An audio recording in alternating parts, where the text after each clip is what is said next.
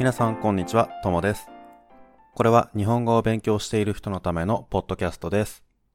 教科書の日本語は面白くない。でもドラマや映画は難しすぎる。そんな人のために日本語教師のともがちょうどいい日本語で話をします。テーマはリクエストすることもできます。リクエストがある人は SNS やメールなどで連絡をください。待ってます。今日もリクエストをもらってます。今日のテーマは山について、えー山というか山でできるいろいろなアクティビティについてですかね。このテーマのリクエストは、えーっと、これはルーシアさんって読むのかなインスタグラムでリクエストをもらいました。ありがとうございます。このルーシアさんが日本で過ごした時に、こう、いろんな山を見て、それで、この山についての話が聞きたいと思ったそうなんですけど、確かに日本は山が多いです。前にね、ちょっと話したことがあるかもしれませんけど、日本ってすごい山が多くて、日本の確か7割ぐらいが山だったかな？なので、あの人が住める場所って実は日本はすごく少ないんです。もう山ばっかり。特にね、えー一番有名な山、日本で一番高い有名な山といえば富士山ですね。で、その富士山以外にも、たくさん有名な山とか、あの、綺麗な山、登って楽しい山っていうのがあるので、今日はね、その山についてのいろんな話ができたらいいなと思います。それじゃあ、今、ちょっとこう、富士山の話が出ましたけど、富士山についてね、まず、日本の山といえば富士山ですから、少し話をすると、富士山の、まあ、富士山に関わるアクティビティといえば、やっぱり、まあ、普通の登山ですね。富士山に登る。じゃあね、この日本で一番高い、日本で一番有名な山、富士山。この富士山に登ったことがある日本人って、どのくらいいるのかっていうと、とりあえずね、俺は登ったことがありません。俺の家族、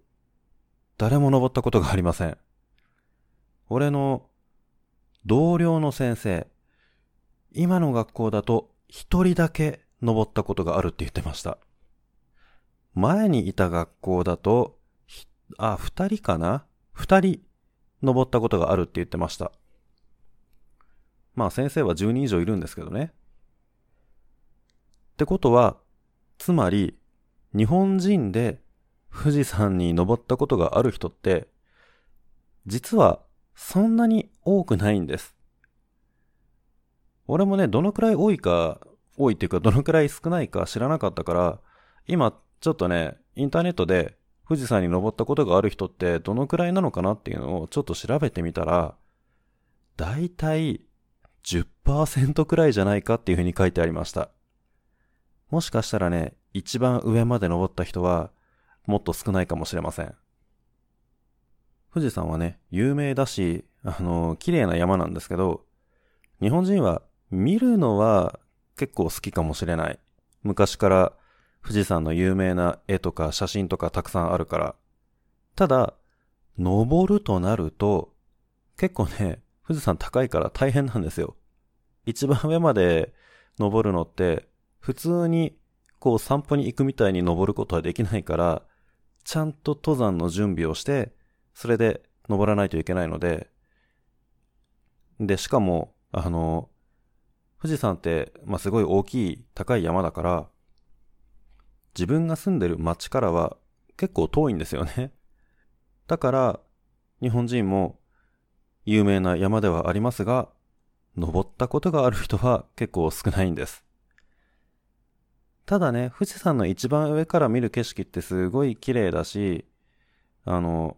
富士山の上から見る太陽が出てくるご来光って言うんですけどね。それはすごい有名だし、一回は見た方がいいっていう風にはよく聞きますね。なので、まあ俺は登ったことはないけど、日本の有名な山のアクティビティといえばやっぱり富士山の登山かなっていう気がします。ただ、山ですることって別に登山だけじゃないですからね。登山の他にも山でできる遊びっていうかね、いろんな活動があるので、じゃあその話をしようと思うんですが、じゃあ登山じゃなくて山を歩くっていうのは他に何があるかというと、まずはトレッキングですね。トレッキングっていうのは、登山とちょっと似てるんですけど、まあ簡単に言うと山の中を歩くことです。山を歩くだけ。登山は山の一番上まで登ります。トレッキングは一番上まで行かなくてもいいんです。山の中を歩いて、まあ、散歩と似てますね。散歩とかハイキングとか。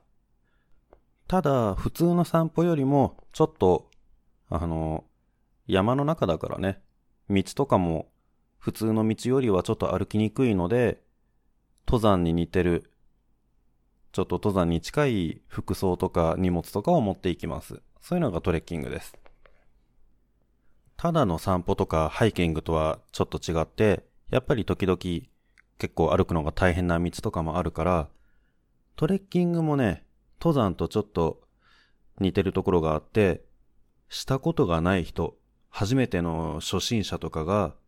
一人でいきなりやろうとすると、ちょっとね、大変っていうか危ないかもしれないですね。この登山とかトレッキングとかは、一人では、本当に初めての人が一人でやるのはちょっと難しいっていうか、もう富士山みたいな 高い山だと、ほとんど無理じゃないかなと思うので、なので日本でこういう登山、トレッキングをしたかったら、結構ね、ツアーがあります。さっきも言ったけど、富士山とかって、あの自分が住んでる町とかからは結構遠いんですよ。だから一人で車に乗ってそこまで行って一人で山の中歩いて、そしてまた一人で帰ってくるっていうのも全部大変なので、全部やるのは大変なので、あの、トレッキングとか登山が好きな人が集まって、で、みんなで一緒にバスに乗って、そしてみんなで一緒に山に登って、そしてまた帰りもバスでみんなで一緒に帰るっていうようなツアーを旅行会社がやってたりとかするので、日本でね、この山に登ったりするのをしたいっていう人は、そういう、あの、ツアーとかを探してみるといいですね。特に初心者の人。もちろん世界中でいろんな山に登ったことがあるっていうような人は、そんなことしないで、あの、一人でどんどん登っても大丈夫だと思いますけどね。富士山とかは、あの、確かに高くて登るのは大変なんですけど、それでも有名なところだから、まあ、ある程度、道もちゃんとしてるし、途中で休むところとかもあるので、だから、まあ、危なすぎる場所ではないですからね。さあ、それじゃあ、他に山でするアクティビティってどんなものがあるのか。もちろんね、山がたくさんあるんですから、そんな歩くだけなんて、そんな面白くない話じゃありませんよ。あの、山ですることはたくさんあります。もちろん登山とかも面白いんでしょうけどね、好きな人がいたらちょっと面白くないとか言っちゃってすいませんね。えー、ただまあ山でね、することって本当に色々あって、特に日本は山が多い。山が多ければ川も多い。だから山を歩くだけじゃなくて、川でする遊びっていうのも結構たくさんあります。例えば、まあ川ですることといえばね、水があればもちろん魚もいるから、日本では川とか、あとは山の中の湖とかで釣りをする人もたくさんいます。特にね、川の釣りって、あの、結構難しいみたいで、魚がね、あの、頭が良くて、人が近づくとどこかに逃げたりするから、あの、音を立てないように、静かに山に登って、そしてそーっと、あの、餌とか針とかを水の中に入れて、魚にバレないように釣りをするっていうやり方らしいんですけどね。これがまあ難しいんですけど、やっぱり難しい分、釣れた時すっごい楽しいっていうことで、川の釣りが好きな人がたくさんいます。あと他にね、川ですることといえば釣りだけじゃなくって、川を下る。ラフティングとかですね。まあこれも俺はやったことないんですけど、川の上から下までボートに乗って降りていくっていう、まあ、スポーツみたいなものですね。こういうのもえー、日本でできるところがたくさんあります。あと他にも子供でもできるような遊びだと、日本は結構いろんなところにアスレチックとかがありますね。アスレチックっていうのは、ちょっと説明難しいんですけど、山の中に木とかロープとかで、こう、登るものを作って、あの建物じゃないですよ。こう、木でたくさん階段みたいなのを作ったりとか、あとは、その階段と階段をロープで結んで、ロープの上を歩いたりして反対側まで行ったりとか、そういうことをして遊ぶ運動っていうか、遊びっていうか、そういうのをアスレチックって言います。ちょっとこれね、あの言葉だけだと説明が難しいので、インターネット使える人は、ぜひ、あの、イメージ検索とかで、アスレチックって調べてみてください。山でするアスレチック。日本のね、いろんなところにあります。結構楽しいですよ。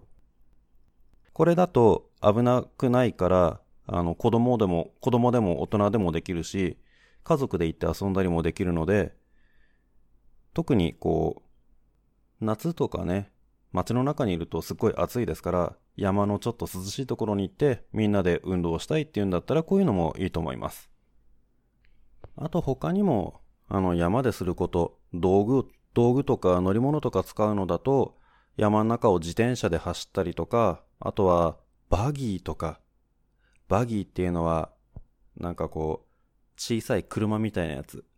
山の中とか、そういうちょっとね、あの、荒れた道、でこぼこした道とか、そういうところでも走れる小さい車をバギーって言うんですけど、そのバギーに乗ったりとかで、あの、遊ぶことができる場所もあります。こういうのが日本でする山でのアクティビティなんですが、えー、他にも忘れちゃいけないものがもう一つ。それが何かというと、今まで言ったのは全部夏にするものなんですけど、日本は四季があります。みんな知ってますよね？春、夏、秋、冬。夏だけじゃなくて、冬に山で遊ぶこともできます。冬でする山での遊びと言ったらもう一つですよね。スキー。まあ、スノーボー、あの、スノーボードのことをスノーボーって言うんですけど、スノーボーもできますね。スキーとスノーボーができるところっていうのも日本にはたくさんあります。特に有名なのはね、やっぱり長野とかそういう山がたくさんあるところなんですけど、やっぱり日本は冬は寒くて雪がたくさん降るところなので、雪がたくさん降って、そして山があるっていうなら、もうスキーをしないわけにはいかないですね。まあ最近だとスキーじゃなくて本当にスノボをやる人の方が多いんですけどね。ちなみに俺は、あの、スノボはできません。スキーしかしたことがありません。スキーもね、あの、子供の時にちょっとだけと、あと大学生の時に一回だけなので、あの、全然上手じゃないというか、ほとんど滑れないんですけど、でもまあ、やったことはあるし、すごい楽しいなと思います。日本に来て山で遊びたい人、夏だけじゃなくて冬に来れば、スキーとかスノボとかでね、遊ぶこともできますので、興味がある人は、それもぜひチャレンジしてみてください。さあ、簡単ですけど、こんなのが日本の山でできる遊びです。あとね、山でする遊びとはちょっと違うんですけど、やっぱり日本の山といえば、この話も今まで何回もしたことがあると思いますが、やっぱり日本といえば、その季節に応じた綺麗なものっていうのも山で見られる特別なものですね。もう何の話かわかりましたね。桜とか紅葉とかです。春に日本に来たら山に登って桜を見て、そして秋に日本に来たら山に登って紅葉を見て、このね、綺麗なものを見るっていうだけでも十分楽しめると思うので、運動が苦手とか、えー、たくさん歩くのは疲れるからちょっとなっていう人は、本当に綺麗なものを見るだけでも楽しいので、ぜひ山に登ってみてください。あと個人的にはね、あの、ちょっとね、危ないし大変だから、あんまりおすすめはできないかもしれないけど、でも、春とか秋だけじゃなくって、冬の山も見ててすごい綺麗だなとは思うので、雪が好きな人、あとは寒いのが大丈夫な人、えーそういう人はね、冬の山っていうのもちょっとどっかに行って見てみてください。雪で周りが全部白くなってる季節景色っていうのはね、すごく綺麗です。まあ雪降ってたらね、山じゃなくって街の中でも大体綺麗なんですけどね。はい、じゃあこんなのが日本の山についてです。日本ってね、ほんと、大きい街もあれば自然もたくさんあるので、遊ぶところはたくさんあります。ぜひ旅行に来て、そしていろんな遊びをしてみてください。日本に来て遊ぶときにはもちろん日本語を使わなければならないので、このポッドキャストをたくさん聞いて、日本語の練習もたくさんしてくださいね。さあ、それじゃあ今日はこの辺で終わりにしたいと思います。皆さんの国でも山の中でできるいろんな遊びとかあったら、ぜひ教えてくださいね。それじゃ、さようなら。